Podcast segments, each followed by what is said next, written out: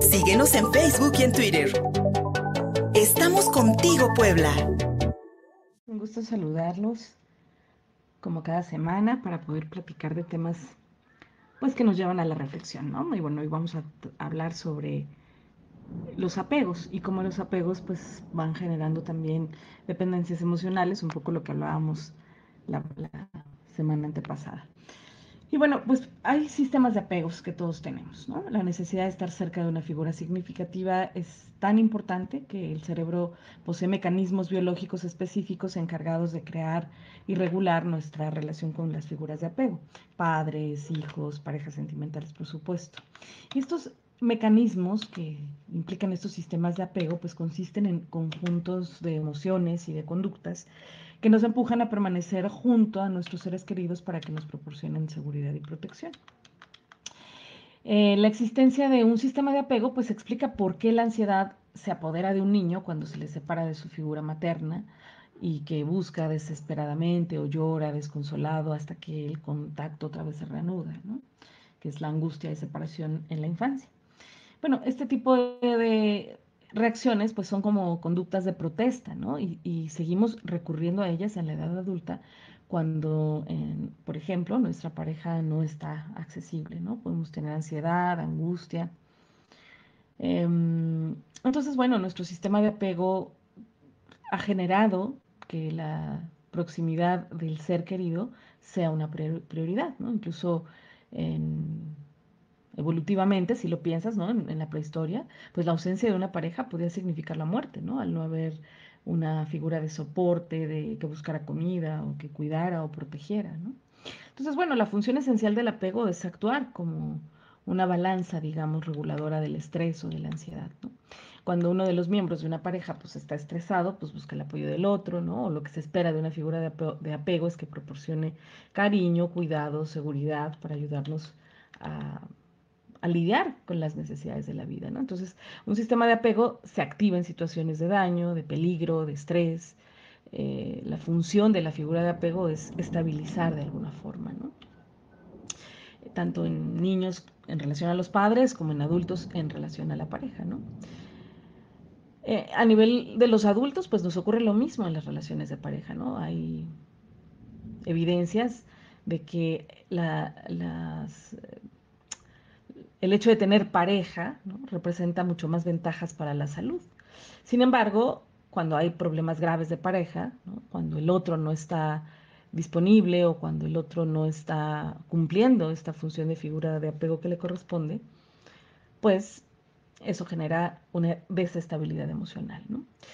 Eh, y entonces la definición acerca de qué es el amor es algo muy complejo y extenso, pero desde estas teorías del apego podemos establecer algunas pautas que ayudan a comprender que cuando hay amor, también hay apego, ¿no? Es, eh, en una pareja es un binomio importante, ¿no? Entonces, bueno, este apego tiene que ser estable, duradero en el tiempo, ¿no? El apego tiene que ser entendido como un proceso continuo de vinculación entre ambos miembros de la pareja y no como un momento en particular. Y por lo tanto también pues tiene que ser predictivo, específico entre ambas partes, ¿no? Se tiene que poder predecir la respuesta del otro como una figura de apego, ¿no? Y también tiene que haber sensibilidad por parte de la figura del apego, la importancia de la empatía, de la contención, del apoyo, el acompañamiento, ¿no? Em, y bueno, el apego en ese sentido se presenta un, apego sano como un patrón de control y de regulación del estrés y de las dificultades de la pareja, ¿no? Em, hay un sistema de apego que está activado, digamos, cuando la, pareja reacciona de manera apropiada o adecuada a una circunstancia, ¿no? Em, pero ¿qué pasa cuando nuestra pareja se muestra inaccesible o se aleja, huye o desaparece de un sistema de apego? Generalmente se activan las conductas de protesta de las que hablaba al principio, que van encaminadas a restablecer de la forma que sea y a veces con desesperación, que aquí es donde encontramos eh, dificultades en el apego. ¿no? Yo hablaba hace un momento de un apego funcional, un apego sano. Eh, cuando se vuelve el apego no sano, pues cuando se manifiesta con ansiedad o ambivalencia. ¿no? Em, el punto de partida es la idea de que como persona necesitamos de los otros, pero en primer lugar podemos estar con nosotros mismos y resolver situaciones de manera personal. ¿no? Em, pero cuando hay un apego ansioso o ambivalente, pues hay necesidades no cubiertas que no son atendidas y que no me van a permitir sentirme seguro o estable. Entonces, cuando nuestra pareja, a la que le asignamos el rol de esta figura de apego, y ha de ser de alguna manera nuestra base de seguridad, no se comporta ni responde como se espera de ella, pues el sistema de apego se activa y provoca conductas disruptivas, conductas de protesta, ansiedad, miedo, desesperación, etcétera, ¿no? Y bueno, esto es muy importante entenderlo para los miembros de una pareja, ¿no? Sobre todo cuando uno de ellos pertenece al estilo ansioso o ambivalente, ¿no? Estos estilos de apego que se dan desde la infancia, ¿no? El, apego ansioso o ambivalente se gesta justo cuando el niño está durante el primer año de vida en relación a la madre y por alguna situación o circunstancias ambientales, por necesidades que tuvo la madre, si la madre se enfermó, si tuvo una depresión postparto, etcétera, eso puede dar lugar a que se haya activado un sistema de apego ansioso. Y ese sistema de apego es el responsable de las recaídas cuando estamos tratando de, dejar a una pareja que no nos hace felices o que no compartimos felicidad, que no nos sentimos seguros, nuestro sistema de apego se activa y entonces ahí ocurre justo las relaciones que se vuelven, como llamamos ahora, tóxicas, ¿no? Porque quiero salirme de eso, sin embargo, me causa mucha ansiedad nos invaden los buenos recuerdos con la persona con la que hemos terminado, olvidamos lo que nos ha hecho pasar mal, recordamos buenos detalles y obviamos las cosas o las actitudes negativas que justo están haciendo que la relación no pueda continuar. Entonces, de alguna manera, nuestro corazón dice que tenemos que estar ahí, pero la cabeza dice que debemos irnos. ¿no? Nuestra razón lógica sabe que debemos irnos de una relación que nos está haciendo daño o que no nos está haciendo sentir plenos, pero de alguna manera el cerebro emocional no está preparado para ello, ¿no? Ya em, eh, de alguna manera, eh, como al ser esto evolutivo, pues la, naturaleza ya se encargó durante miles de años de que estos circuitos emocionales que rigen nuestro sistema de apego evolucionaran eh, de tal forma que nos costara mucho trabajo estar solos, ¿no? De ahí que los seres humanos somos gregarios, somos gregarios por necesidad para ser eh, resguardados para tener protección, soporte y apego, ¿no? Em, porque claro que sin esa cualidad no hubiéramos sobrevivido como especie, ¿no? Y el, modo que tiene el sistema de apego que hemos desarrollado para em, estar en pareja cuando tenemos un estilo de apego ansioso, pues es capaz ese sistema de tolerar un dolor importante o insoportable al, eh, con tal de no separarnos del otro, que es ahí donde están las dependencias de las que hemos venido hablando tanto, ¿no? Em, hay una base de seguridad, ¿no? Que, que, necesitamos. ¿no? Eh, la base de seguridad se refiere a un sentimiento de tranquilidad, como decía, que nos infunde sabernos respaldados, protegidos, tener esta figura de apego funcional. Y la existencia de una base de seguridad, pues definitivamente constituye un requisito necesario para que en el caso de los niños desarrollen facultades para explorar, crecer, aprender, eh, tener como un, un ambiente seguro. ¿no?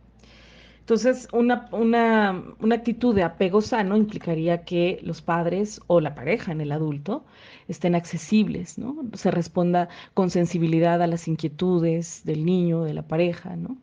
Em, dejar que haya una cierta dependencia cuando el otro sienta la necesidad, ofrecer apoyo, consuelo, soporte, ¿no? Eh, otra característica importante es no interferir, ¿no? apoyar los proyectos, eh, las metas, los sueños del otro para poder ayudarle a crecer y tener un desarrollo sano en lugar de socavar la confianza o las capacidades, que es lo que pasaría mucho en las relaciones con violencia de género, por ejemplo. Y también animar, darle ánimos y ser respetuoso con el con sus objetivos, con sus metas, ¿no? Fomentar su amor propio. Eso también es algo muy importante. Y entonces, si pensamos en, el apego como algo sano para tener una relación sana y nos conectamos con eso, tendríamos que pensar entonces cómo está mi relación, ¿no? ¿Tengo un apego sano o tengo un apego que no es tan funcional, sin embargo, podemos... Eh, llevarlo, sobrellevarlo, o estamos generando dependencias que activan el apego ansioso, ambivalente, que, que no es culpa de la relación de pareja, sino de la forma en la que aprendió a pegarse cada uno de los miembros de la pareja. A lo mejor hubo una pareja que tuvo eh, eh, uno de los miembros de la pareja ha tenido un aprendizaje de apego ansioso ambivalente y el otro, por el contrario, ha tenido o ha desarrollado un apego ambivalente, ¿no? que es, está pero no está, está a veces pero no a veces, sí, a veces no, que es un poco la historia que también pudo haber ocurrido con los padres. Y entonces se hace una mezcla ahí muy interesante porque mientras yo necesito tu cercanía permanente para sentirme segura y tú te vas, te alejas y yo entro en desesperación, pero tú te tienes que alejar porque es la manera en la que te sabes apegar, ahí es donde entramos en conflicto, ¿no? Evidentemente, hacer conciencia de estas conductas y trabajarlo, ¿no? En, terapia o talleres, cursos o lo que sea útil, eh, puede ayudar a llevar a un nivel de conciencia mayor lo que está pasando en la relación de pareja y establecer un vínculo más sano. Definitivamente estas cosas se pueden aprender a gestionar, estas emociones se pueden aprender a gestionar. Si bien es cierto, lo que aprendimos durante la infancia nos va a marcar también hacia la vida adulta, no quiere decir que no podamos hacer cambios que nos permitan estar mejor y relacionarnos mejor en pareja. Como siempre, un gusto estar aquí. Eh, me pueden encontrar si necesitan algo a través de mis redes sociales, arroba Claudia Mendieta a través de mi Facebook, me encuentran como Claudia Mendieta, a través de Instagram, Claudia Mendieta, y a través de mi correo electrónico cdemendieta.gmail.com. Síguenos en Facebook y en Twitter. Estamos contigo, Puebla.